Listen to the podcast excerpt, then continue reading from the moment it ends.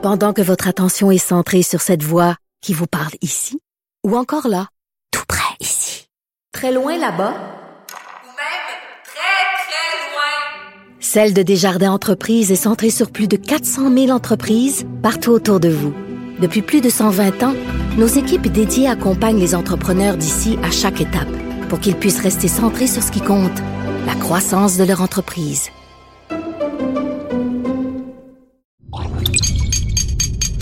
Cube Radio.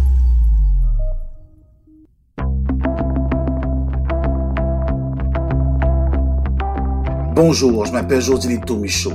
De mon studio maison, vous écoutez Et après, un balado où je m'entretiens avec des personnalités publiques, des gens accomplis dans leur domaine respectif, à qui j'ai demandé de me partager leur vision du monde d'après, après qu'un virus, auréolé d'une couronne, est venu gouverner en roi et maître nos vies et en changer les contours. Tout ça a commencé par un confinement qui nous a obligés en quelque sorte à s'arrêter et voir le monde autrement. Le maestro Yannick Nézet-Séguin dirige des grands orchestres partout dans le monde. Philadelphie, Londres, New York et l'Orchestre métropolitain de Montréal. Grâce à la musique, il a parcouru la planète entière. Il a littéralement envoûté les spectateurs friands de musique classique. Aujourd'hui, la COVID-19 vient changer les règles du jeu. Yannick, c'est drôle la vie parce que quand je regarde ton parcours et que je reviens en arrière et que je regarde un peu vers l'avant, c'est sûr qu'il y avait des voyages, des voyages et encore des voyages. Première adaptation de ce monde d'après, c'est beaucoup moins de voyages. Comment tu te sens là-dedans? C'est ça a été un choc terrible en fait au début. Euh, c'est certain que tu as tout à fait raison. Les voyages, ça faisait partie, bon, ça fait toujours partie de la vie d'un chef d'orchestre euh, qui, qui, bon, qui fait une carrière internationale. Mais là, dans mon cas, on dirait que c'était, c'était quasiment euh, quelque chose d'acquis. Hein? Puis comme beaucoup de gens, ça m'a permis de réfléchir sur qu'est-ce qu'on prend pour acquis, qu'est-ce qui fait que je trouvais que ma vie était bien organisée, bien rodée, euh, j'étais très heureux. Euh, c'était des plus petits voyages qu'avant au sens où c'était des plus, souvent des courtes durées et moins des transatlantiques, mais c'était quand même basé sur le voyage. Et là, d'être confiné, c'est comme l'extrême euh, opposé. C'était très dur au niveau professionnel, mais au niveau personnel, je suis pas quelqu'un non plus d'hyper actif même si je voyage tout le temps puis que je suis très actif et j'ai beaucoup d'énergie, je me considère pas comme un hyperactif. Alors j'ai beaucoup aimé finalement mm-hmm. euh, rapidement euh, le côté personnel d'être plus avec mes chats, d'être plus avec Pierre. Euh, c'est sûr que ça, ça c'est quelque chose que je chéris encore maintenant. Dans le fond, tu, on t'est en train de découvrir que tu es aussi, parce que nous on le découvre en, en t'écoutant, c'est tu es un contemplatif et ça te permet justement un état où tu regardes et tu observes le monde c'est, je pense que j'avais peut-être oublié un petit peu cette partie-là, mais quand les gens me demandent de décrire qu'est-ce que c'est un chef d'orchestre, euh, je, leur dis souvent que le plus important dans un chef, c'est aimer être entouré de gens, faire de, la musique en groupe, mais aussi tout le côté, comme tu as dit, contemplatif, c'est-à-dire de l'étude. Euh, ça, c'est très, très, très important pour moi aussi, euh, pour tout chef, de, pouvoir être dans le silence et de, de, de pouvoir analyser œuvre sans, sans avoir de son autour de soi. Donc, ce côté-là a été magnifié par la pandémie.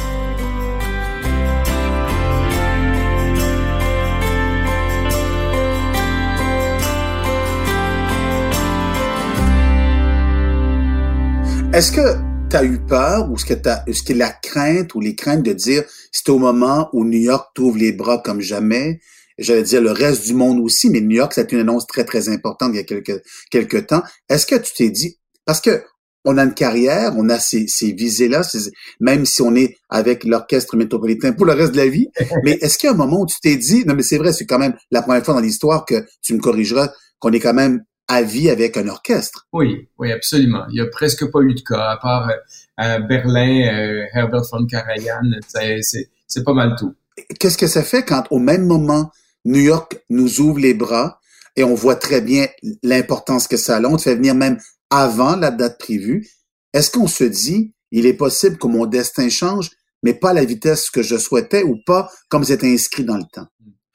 C'est, euh, ça, me passe par l'esprit, ces considérations, mais pour être honnête, ce qui, ce qui me préoccupe, puis qui est la, vraie, euh, le vrai moteur de qui je suis, moi, Yannick, en tant que directeur artistique ou directeur musical d'institution, c'est plutôt de me préoccuper des institutions elles-mêmes. Autrement dit, je pense pas à comment ça va affecter ma carrière euh, personnellement.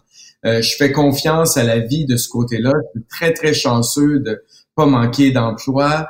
Euh, je suis très, très chanceux que même si mon revenu à moi personnellement a, été incroyablement changé par tout ce qui s'est passé, j'ai quand même, je suis dans une situation confortable, contrairement à beaucoup, beaucoup d'artistes à travers le monde qui sont trouvés devant rien. Alors, moi, ça m'inquiète moins. Et au niveau stratégique de ma propre carrière, moi, ce qui m'importe, c'est que mes institutions, euh, mes, mes familles, comme je les appelle, euh, se, euh, se portent bien. Alors, je suis préoccupé évidemment du fait que le Met est en silence au moins jusqu'en ben, fin décembre, début janvier, et on ne sait pas si ça va si ça va être obligé d'être en silence encore plus longtemps. à Philadelphie, ben, on va reprendre quand même. Je, je suis fier d'avoir poussé pour qu'on puisse reprendre des concerts virtuels. Alors que métropolitain, je suis fier d'avoir poussé fait ma part pour que l'ensemble du milieu au Québec euh, puisse reprendre euh, le milieu musical euh, des, des, enregistrements. Mais donc, c'est vraiment, moi, je veux que mes musiciens et que mes institutions s'en sortent. Et moi, je me dis, si, si ça prend six mois, ça prend un an, ça prend deux ans, moi, là-dedans, je suis, je suis pas inquiet. Autrement dit, c'est pas, c'est pas ma, ma première préoccupation. C'est intéressant ce que tu disais tout à l'heure par rapport au silence. Effectivement, on a l'impression que tous les instruments euh, se sont tus et on doit attendre euh, un jour de le réentendre. Et quand tu parles du virtuel, moi j'ai vu des choses en virtuel et j'ai surtout vu comment toi tu diriges ton monde. J'ai eu la chance d'assister quand Véronique a fait, comme tu sais, la, la, chanson thème de, de, Télé-Québec de l'époque. Et puis je t'ai vu comment tu opères, comment tu travailles, comment il y a quelque chose de, assez impressionnant quand on te voit à l'œuvre dans, dans l'intimité. Moi, ça, ça m'a beaucoup marqué de voir autant de douceur, puis autant également de fermeté. Il y a une façon de d'avoir une, autorité, mais sans jamais l'imposer. Bref, est-ce qu'on peut avoir ce genre de rapport-là quand on parle du virtuel? Hmm. Euh, la première, le premier élément de réponse là-dessus, c'est que euh, ça peut s'installer quand on se connaît déjà je pense que c'est un petit peu comme euh, faire des euh, apéros, des 5 à 7, comme euh, à peu près tout le monde a fait avec nos amis, notre famille, les gens. ça n'aurait aucun sens si c'était des gens qu'on n'avait jamais rencontrés. C'est parce qu'on pouvait aussi se servir d'une d'une belle faculté qu'on a les humains qui est de se souvenir. donc la mémoire nous aide aussi à passer à travers et à penser à l'avenir et au, au, moment présent. Alors de la même façon, je pense que mon rapport avec les musiciens, qui est basé sur énormément, de raison, de, de j'essaye en tout cas, de, de, de, psychologie, de douceur, de compréhension, de patience. C'est ma façon à moi d'être un leader. Euh, ça a pu se, se, passer parce que justement, euh, on a pu en récupérer des bribes, autrement dit, parce que c'était sur, des fondations bien assises avant la pandémie. Euh, ça m'a préoccupé par contre parce que même quand, quand on se voit pas, par exemple, tout un orchestre, on essaie d'organiser au début, que ce soit à l'OM ou que ce soit à Philadelphie ou même au Met, on essayait d'organiser des rencontres de groupe, puis c'est plus difficile effectivement de sentir le pouls. Et moi, je suis, comme je dis, je carbure à ça, moi. Euh, c'est pour ça que je suis chef, en fait, c'est que j'aime sentir la présence de l'autre, j'aime sa réaction. Une des premières choses que j'ai fait aussi, euh, en fait, ma première sortie en pandémie, ça a été euh, quand j'ai dû faire un, une session photo. Et là, j'étais entouré d'inconnus et puis tout le monde avait un masque. Puis c'est là que j'ai compris que si je ne connaissais pas les gens et que je les voyais juste à travers un masque, j'étais incapable d'interagir avec eux. Alors, euh, je pense que le virtuel, c'est pas quelque chose qui va jamais, évidemment, remplacer le côté humain. Moi, j'ai poussé beaucoup pour qu'on l'utilise en musique parce que je me suis dit que c'était, ça allait rester une force une fois qu'on va être capable de revenir sur la scène. J'aime pas qu'on ait peur de l'inconnu. J'aime mieux qu'on essaie d'embrasser euh, ce qui est inconnu. Mais il reste que ça n'a rien à voir avec le fait de, euh, de se sentir sur scène. Surtout un orchestre. Je veux dire, on est, on est rien si on n'est pas avec les autres, à côté des autres.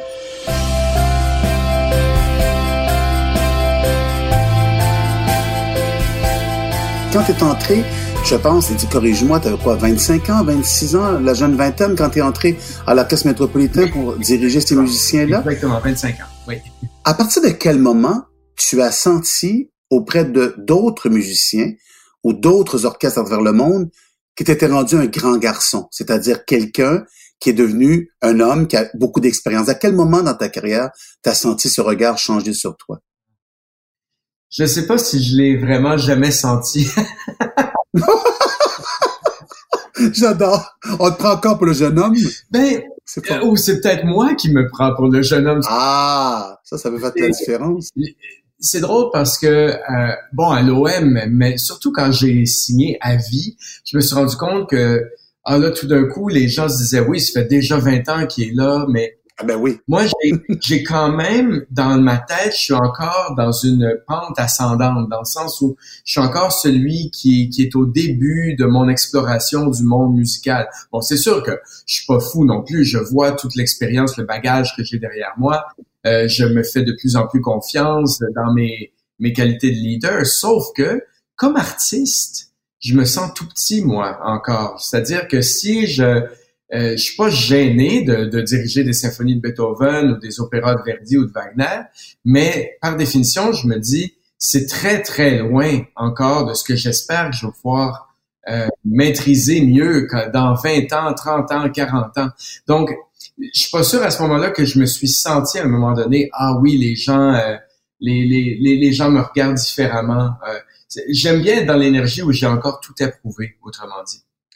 Mais en même temps, pour t'avoir côtoyé pendant presque 24 heures, il y a un moment où si le chef n'a pas confiance, ben il n'y en a pas un qui peut avoir confiance dans la salle de répétition. Ça, c'est vrai. Ça, c'est vrai. C'est très important. Alors, ça, c'est le doute qui nous habite. Ben, ben comme, euh, comme tu sais, chaque, euh, chaque personne qui se présente sur scène, on est, on est empli de doute toute notre vie. Bien sûr. Il faut le canaliser, ce doute-là. C'est un doute personnel, mais qu'on qu'on canalise ou qu'on transforme, je devrais dire, c'est pas canaliser, mais le transformer de façon à donner confiance à l'autre.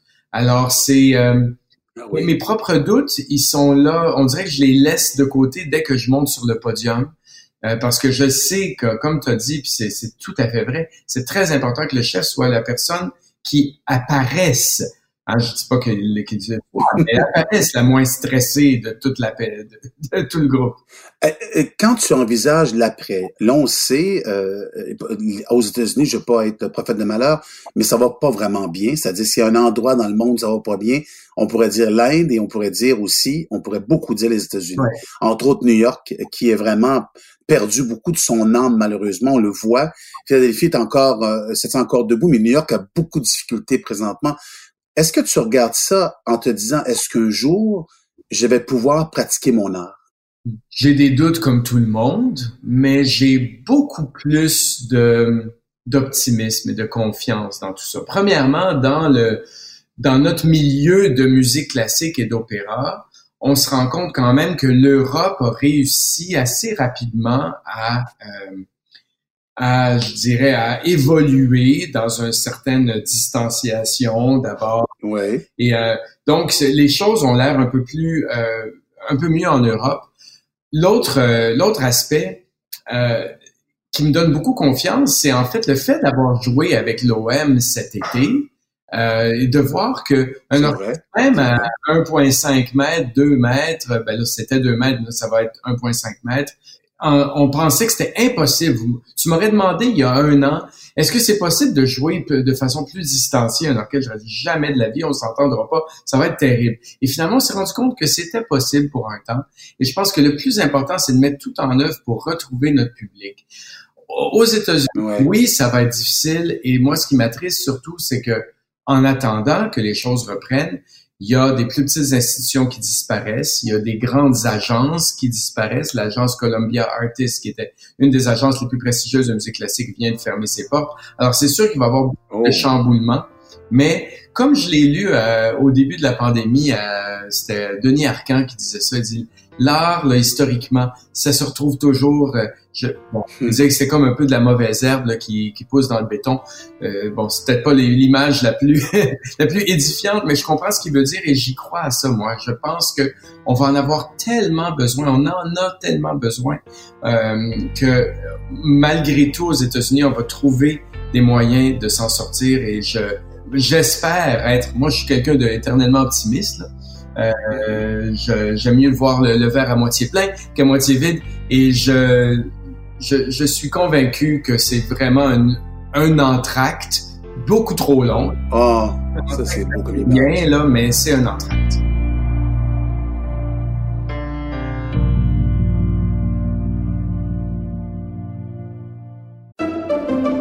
Pendant que votre attention est centrée sur vos urgences du matin, vos réunions d'affaires du midi, votre retour à la maison ou votre emploi du soir, celle de Desjardins Entreprises est centrée sur plus de 400 000 entreprises à toute heure du jour. Grâce à notre connaissance des secteurs d'activité et à notre accompagnement spécialisé, nous aidons les entrepreneurs à relever chaque défi pour qu'ils puissent rester centrés sur ce qui compte, le développement de leur entreprise. Parce qu'en immobilier, faut être à son affaire. Suivez les conseils de nos experts. Via Capital, les courtiers immobiliers qu'on aime référer. Bonne écoute.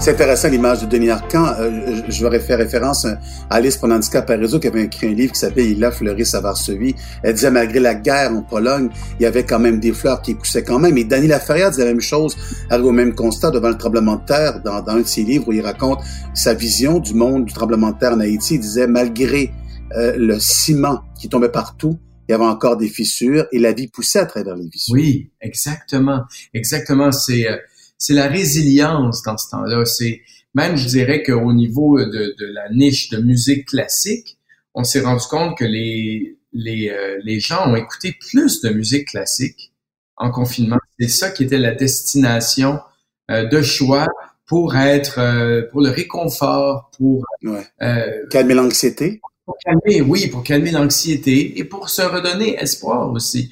Et c'est pour ça que je pense que euh, bon, ma- mon- l'optimiste en moi veut souhaite que peut-être on se débarrasse dans, dans toutes les sphères du monde et autant en musique qu'ailleurs euh, de ce qui est superflu ou de ce qu'on fait machinalement euh, par routine. La routine, c'est l'ennemi de l'art. Donne-moi un exemple, euh, Yannick, que je te comprenne bien.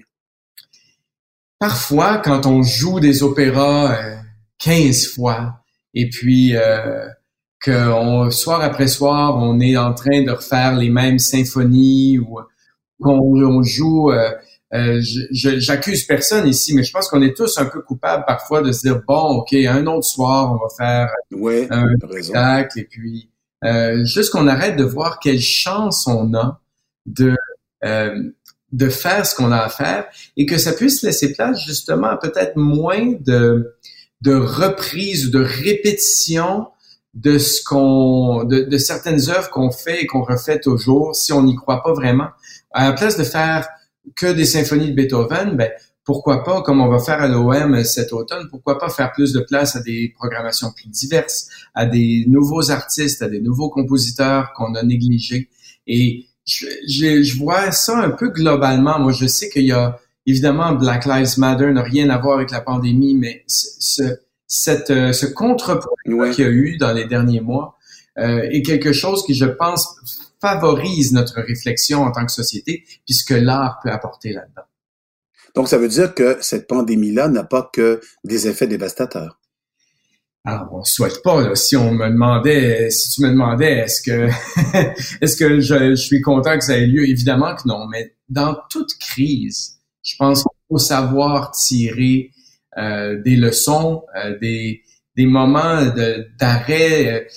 euh, bon, là, ça c'est culturel, mais je veux dire même au niveau de l'environnement, quand on constate euh, que finalement euh, il y, y y a plein de signes finalement qui ont montré que pendant un euh, certain nombre de semaines euh, la terre respirait mieux. Euh, ben on se pose ces questions-là depuis des années, puis là arrive ce coup-là, puis on se dit ben donc peut-être que c'est euh, je, comprends-moi bien, je ne vois aucun. c'est pas une théorie du complot là, dont je parle, mais je pense. Non, non, non, non, non j'entends très bien ce que tu dis. Ça veut dire, ça permet peut-être de valider certaines informations qu'on a, on semble vouloir défendre depuis des années. C'est comme si effectivement, tantôt tu as parlé de silence quand on parlait de l'orchestre qui ne peut plus jouer, mais c'est comme si la Terre avait un moment pour se régénérer. Oui, moi c'est comme ça que je l'ai pris et que ben, je continue de le prendre, quoique malheureusement maintenant c'est c'est le moment difficile, je pense, c'est où les choses où euh, ça reprend un peu, pas complètement, pas au même niveau. Puis moi je suis à même évidemment de le vivre parce que entre euh, mes contrats en Europe, ceux à Montréal, ceux à Philadelphie et à New York, c'est quatre mondes complètement différents. Le, le monde a cessé d'être à l'unisson comme il l'a été brièvement en mars et avril. Euh, et puis, ben, c'est, prévisible, mais c'est c'est ce que j'essaie moi de, de, de faire pour moi-même, mais aussi que j'essaie autour de moi, avec mes collaborateurs, euh, avec mes agents, de dire ben c'est le moment de réfléchir aussi. Par exemple, je te donne un autre exemple. L'orchestre qui part en tournée, on en a fait des magnifiques avec l'orchestre métropolitain depuis deux ans. Mais bon, il y a des orchestres qui partent en tournée constamment, et c'est on, parle beaucoup de du de notre euh, trace de carbone là, hein, de, dans le euh, dans, ben, le temps, effectivement. Exactement. Donc, la musique classique doit se poser ces questions-là. Et je trouve que c'est une bonne opportunité, cette pandémie, de se poser des questions. Pourquoi est-ce qu'on fait des tournées? Ça ne veut pas dire qu'on va les arrêter, mais peut-être qu'il vaut mieux être en résidence dans certains milieux, euh, dans certaines villes, au lieu de tourner partout juste parce que c'était comme ça. C'est l'occasion de briser des modèles, de, de penser différemment. Je sais que le mot réinventer a fait... Euh, n'a pas fait fureur, ça c'est clair. Ça n'a pas fait fureur. Alors peut-être qu'on peut changer autrement, mais moi je vois la réinvention comme purement le, ce, c'est ça que l'artiste fait. L'artiste se réinvente, se recrée, se régénère, se réimagine tous les soirs, euh, tous les jours. Et c'est, euh, c'est notre rôle, c'est mon rôle comme leader, mais c'est notre rôle à tous dans le milieu culturel de, de continuer de réfléchir comme ça.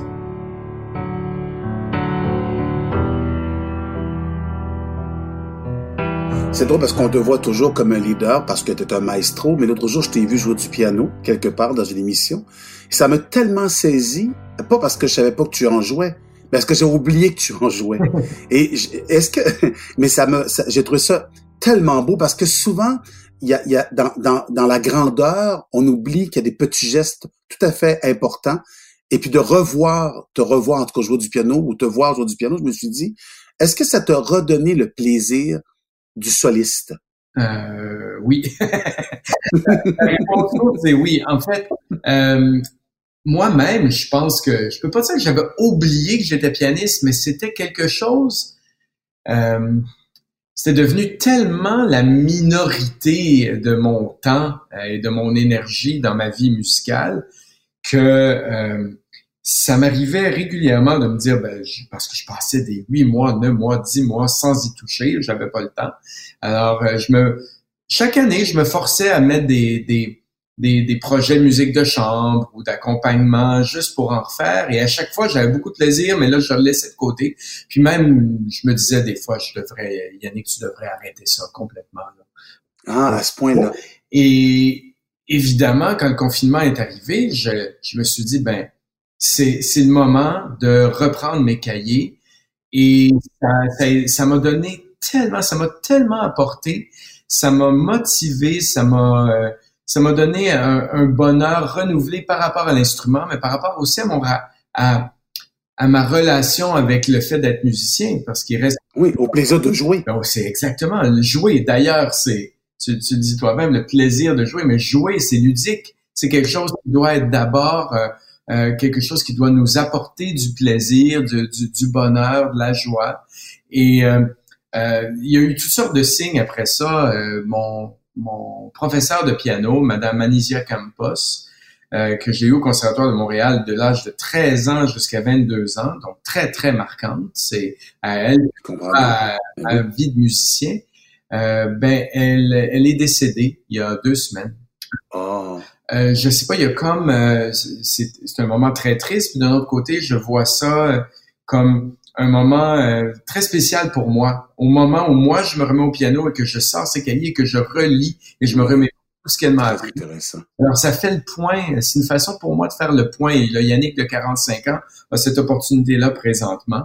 Euh, et le piano est certainement là pour rester dans ma vie beaucoup plus, de façon beaucoup plus importante qu'avant. En quoi tu seras différent comme euh, chef d'orchestre au moment où les activités vont reprendre? Et on fait parce qu'on est positif parce que ça va reprendre un jour. À quoi tu seras différent? Ou seras-tu différent?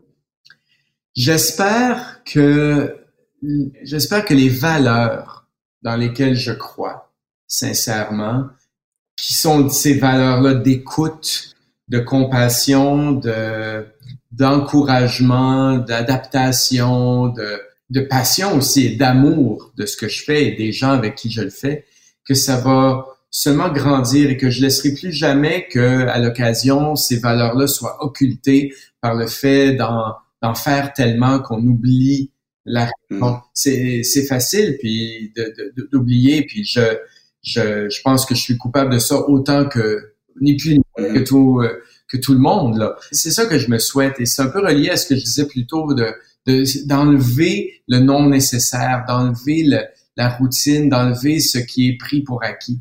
Euh, je trouve que c'est le grand danger euh, qui nous guette les êtres humains, de tout prendre pour acquis. Prendre pour acquis la beauté des choses, arrêter de s'émerveiller. Euh, j'ai une chance quand même de m'émerveiller facilement, mais comme tout le monde, je peux l'oublier ça. Et euh, comme chef d'orchestre, je pense que c'est très important de garder l'émerveillement. Puis je veux euh, aussi faire de plus en plus ma part pour être une voix pour ceux qu'on euh, qu'on oublie, euh, à qui on oublie de donner la parole ou qu'on a oublié trop longtemps. Qui, par exemple, Ben, on l'a commencé à l'Orchestre métropolitain l'année dernière. Ben, c'est pas vrai qu'on a commencé parce qu'on l'a dans notre ADN, mais on a mis, je dirais, le, le- un focus encore plus grand sur les femmes sur le podium, les femmes qui vrai. la musique, les femmes oui, c'est vrai. euh, à l'avant de la scène ou dans notre orchestre. Ben, de la même façon, je veux qu'on soit capable de d'offrir une place à nos communautés culturelles, d'offrir une place à nos solistes euh, qui sont visibles, euh, euh, aux, aux compositeurs, compositrices autochtones. On a fait, là, on a parti un, un concours de composition pour avoir des voix diverses, plus nouvelles. Et je pense qu'il y a, il y a plus encore, euh, beaucoup plus à faire. Et ça m'a permis de réfléchir la pandémie sur euh, ce rôle-là euh, que une institution culturelle et donc le leader d'une institution culturelle, de plusieurs institutions culturelles, euh, doit doit prendre. As-tu peur que quand, euh, j'allais dire, le tourbillon va reprendre un jour, as-tu peur d'oublier ce que tu me dis actuellement? Non, je pense qu'il n'y a pas de danger. c'est clair en toi, c'est parce qu'il y a eu le temps de s'intégrer aussi. Euh, je pense qu'on a tous eu beaucoup de temps pour penser, pour réfléchir. En fait, je dis ça que j'ai eu beaucoup de temps. C'est drôle parce que euh, il y a quelques semaines, moi, j'ai eu l'impression d'avoir, de pas avoir pu m'arrêter vraiment parce que euh, entre les trois familles culturelles, il y avait beaucoup, beaucoup, beaucoup de, de, de, de questionnements, de feu à éteindre. Euh, puis je me suis vraiment pas arrêté pour me taire, mais j'ai eu quand même le plus le temps d'arrêter pour écouter. Et euh, c'est intéressant la nuance. j'ai, pas peur euh, d'oublier ça. C'est, euh, je, je fais une promesse ici même. là.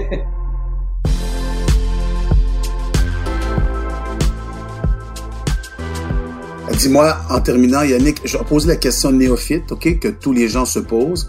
Que font les musiciens pendant le temps qu'on leur demande de prendre une pause ou d'être en silence? Est-ce qu'ils continuent rigoureusement à jouer de leur instrument tous les jours? Comment ça fonctionne? Alors ça, euh, c'est une bonne question parce que ça m'a moi-même fasciné de voir euh, le rythme différent par rapport à, cette situation dans tous les musiciens, dans, tous mes orchestres. Alors, euh, il y en a quelques-uns qui n'ont pas du tout arrêté, puis au contraire se sont dit enfin, c'est mon occasion de reprendre des des, des œuvres qu'ils n'avaient pas jouées depuis longtemps. Ça a été le cas de mon euh, de mon conjoint Pierre. Lui a repris ses œuvres qu'il faisait il y a longtemps, des concertos, des sonates. Euh, il y en a d'autres aussi qui ont décidé de euh, d'apprendre une autre langue, surtout pour des chanteurs, dire bon moi je vais en profiter pour apprendre d'autres langues, d'autres chefs d'orchestre qui ont décidé d'étudier des opéras qui n'ont jamais le temps de faire. Mais il y en a d'autres pour qui ça a été au début une espèce de, de, de bénédiction de pouvoir pour la première fois prendre une pause de l'instrument. Donc, euh, se, Ouais. faire pendant trois, quatre, cinq semaines pour laisser les bras se reposer, laisser la tête se reposer, laisser la, la bouche se reposer pour les vents. Euh, et, et ça m'a ça m'a fasciné en fait de voir combien les- le, le rythme de chacun était différent. Mais même ceux qui se sont arrêtés après quelques semaines, ça leur manquait trop. Je veux dire, il y a personne euh, que je connais qui qui a eu envie, qui a perdu le goût de faire ce qu'il doit faire euh, ou ce, ce pourquoi il le fait. Parce qu'à à la base, quand on devient musicien, on le devient par conviction, par passion. Mm. Et cette passion-là, même si le feu, des fois, devient un peu plus comme une braise, euh, ça prend pas grand-chose pour rallumer le feu. J'ai eu l'occasion dans cette série de documentaires euh, Balado, j'ai eu l'occasion de parler avec des auteurs, euh, des compositeurs, j'ai eu l'occasion aussi de parler avec des carrément des écrivains, et ils me disaient que c'était incapable d'écrire. Est-ce qu'il y a un moment où tu t'es dit, je suis incapable de jouer au piano, j'ai besoin d'entendre ce silence, qu'il y avait une forme de vacarme pendant cette pandémie-là? Alors, euh, moi, j'ai pas eu de panne pour le piano. Puis en fait, je pense que si le piano avait pas été là, j'aurais été complètement en panne. Euh, parce que euh, la panne, je l'ai eue pour étudier des partitions. Donc, ce que je faisais normalement, alors je comprends très bien euh, les créateurs, euh, les créatrices dont tu parles, parce que euh, moi, ce que je faisais d'habitude, j'ai essayé au tout début dire, Hey, je vais prendre l'avance, je vais étudier une partition euh, de tel ou tel compositeur. Et puis ça, j'étais incapable au début. Là, maintenant, ça va, mais au début, j'étais incapable. Et c'est là où j'ai trouvé que le piano, ça a fait du bien. Et en fait, euh, j'ai fait tellement de Zoom pour euh, les, euh, les, euh, les étudiants, en fait. C'est surtout ce que j'ai fait pour des jeunes musiciens partout à travers le monde. Venezuela, Colombie, euh, l'Europe, euh, beaucoup aux États-Unis, même au- ici au Québec, même des gens pas nécessairement musique. J'ai fait un Zoom pour l'École nationale de théâtre. Puis, ce que j'essayais de dire aux jeunes, c'est trouver quelque chose que normalement vous avez pas le temps de faire. Il y a Ah, qu'on se dit, moi, j'ai pas le temps. Eh bien, c'est le moment de faire les choses qu'on n'a pas le temps de faire. Lire les livres qu'on n'a pas le temps de lire. lire apprendre ce qu'on n'a pas le temps d'apprendre. Faire quelque chose. C'est pas obligé d'être euh, ce qu'on fait, mais juste quelque chose qui va peut-être nous aider à et nous donner une autre corde à notre arc. Est-ce que tu appréhendes une deuxième phase de la pandémie? Oh, comme tout le monde, je l'appréhende, c'est sûr. Et moi, euh, je, je, je- comment je dirais? Quand je vois des, des gens et quand je vois des réactions sociales, Tu pèses sur tes mots, je le sens. oui, mais quand je vois des réactions sociales qui sont, euh, qui font un petit peu trop vite comme si rien s'était passé, Oui. euh, je regrette qu'on oublie rapidement comme société qu'il y a encore énormément de gens, et là je parle au nom de tous les artistes, euh, qui sont, en- et les artisans du milieu culturel, là, euh, qui sont pour la plupart encore sans boulot, euh, qui sont euh, Ah, c'est intéressant ce que tu dis. puis je me dis, ben euh, collectivement, il faut continuer de faire des efforts pour pour tout ce tout ce pan de la société qui qui est pas revenu à la normale. J'ai l'impression que le fait de revenir à une vie un petit peu euh, normale, euh, on, on, on, on oublie vite, puis on oublie vite surtout par la considération qu'on doit avoir pour ceux qui ont tout perdu. Et euh, c'est ça qui me fait peur pour la deuxième vague, parce qu'évidemment, on n'est pas sans savoir qu'une deuxième vague pourrait affecter de façon plus permanente.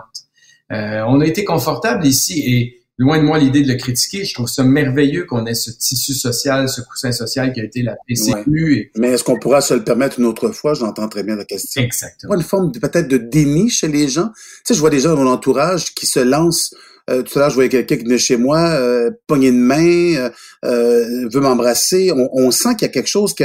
Puis quand je leur demande, ben, excuse-moi, je faire cette distanciation, c'est très important. C'est comme si ils ne voulaient plus croire que ça existe encore. Il n'y a pas une forme de déni pour survivre à ce qu'on a eu, ce qu'on a vécu? C'est certain, c'est certain. Puis je pense que en général, il n'y a pas de mauvaise intention là-dedans, sauf que euh, j'ai l'impression qu'on oublie souvent parce que on, on est un pays quand même choyé. Hein? On, et on a été, je pense qu'on a fait des beaux efforts collectifs quand ça s'est passé. Et il y a des familles très affectées par euh, la pandémie ici chez nous. Et je pense qu'on a tout, euh, tout le monde a été touché. Mais euh, euh, tout au- autant que je disais plus tôt, je te disais que l'être humain euh, revient souvent, prend souvent les choses rapidement pour acquis. Euh, moi, je pense que l'être humain aussi a tendance à oublier très, très, très. Alors, oui, il y a une forme de déni et je comprends que on n'est pas fait pour vivre seul, on n'est pas fait pour ne pas se toucher, on n'est pas fait pour rester en distance, mais on est tous capables d'efforts qui durent plus que quatre mois. Je, ça, euh, je, je, pense qu'il faut juste continuer de le dire et de le dire et de le redire. Moi, je suis content de savoir que, euh, que toi et, et certainement d'autres gens, on, on ait ce courage-là de dire, ben, attendez, il faut, faut, faut penser à ceux pour qui c'est encore difficile. Alors, c'est pas juste pour nous-mêmes. Non, c'est pour collectivement. C'est ça, c'est le contraire de, de, de l'individualisme. C'est le contraire de, de, la solitude, tout ça. Ça devrait être c'est drôle, hein? c'est un paradoxe. On est confiné, on se sent tout seul, mais tout ça, on le fait pour le bien de la planète au complet. Qu'est-ce qu'on te souhaite pour l'après, Yannick Nézé-Séguin? Ben, peut-être de continuer de voyager, mais peut-être un peu plus modérément. oh oui, ah oui? mais j'aimerais que être capable de, de respirer un peu mieux euh, dans ma vie. Là, c'est très égoïste. Là, je parle, mais, mais ma propre ma propre vie. Je veux pas que ma carrière soit moins riche euh, en beaux événements et en belles rencontres humaines, mais un meilleur équilibre? Oui, un meilleur équilibre avec euh, avec une vie euh, familiale euh, qui une vie ici à, Montréal avec mes chats puis avec mon amoureux qui me permettent de, de, de, me ressourcer et probablement d'être un meilleur chef donc. Merci Yannick, merci beaucoup.